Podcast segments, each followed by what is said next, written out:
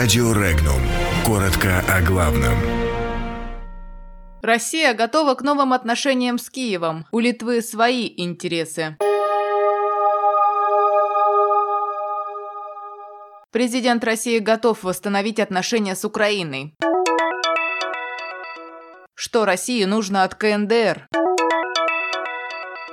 Войдут ли Донецкая и Луганская народные республики в состав России? Литва нацелена на прямое управление Украиной.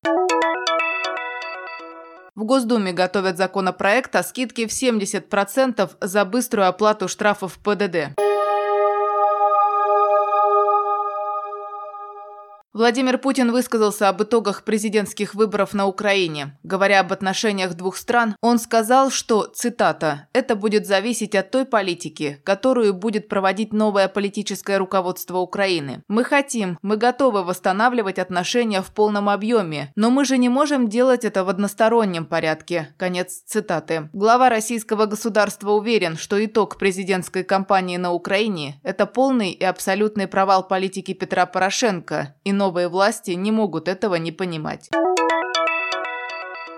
Лидер КНДР Ким Чен Ын хочет, чтобы Россия не соблюдала санкции, введенные против Северной Кореи Совбезом ООН, считает политолог Геворг Мирзаян. Цитата. «Россия же хочет еще раз прозондировать вопрос о строительстве транскорейской железной дороги, по которой Южная Корея будет пускать свои грузы в Европу через Россию. Это большие деньги, и транскорейского газопровода, который будет пускать наш газ к корейским портам, и дальше в Восточную Азию морским путем. Это очень и очень выгодные важные для нас проекты», – сказал Мирзаян. Кроме того, политолог отметил, что Россия хочет более активно поучаствовать в переговорах Ким Чен Ына с внешними странами. Есть два возможных варианта будущего Донецкой и Луганской народных республик. Или они станут субъектами федерации в составе Федеративной Украины, или будут независимыми территориями, находящимися в союзе с Россией. Но первый вариант становится все менее вероятным, заявил политолог Владимир Шиповалов, рассуждая о тех последствиях, которые последуют за подписанием президентом России указа об упрощенном порядке получения гражданства жителями Донецкой и Луганской народных республик.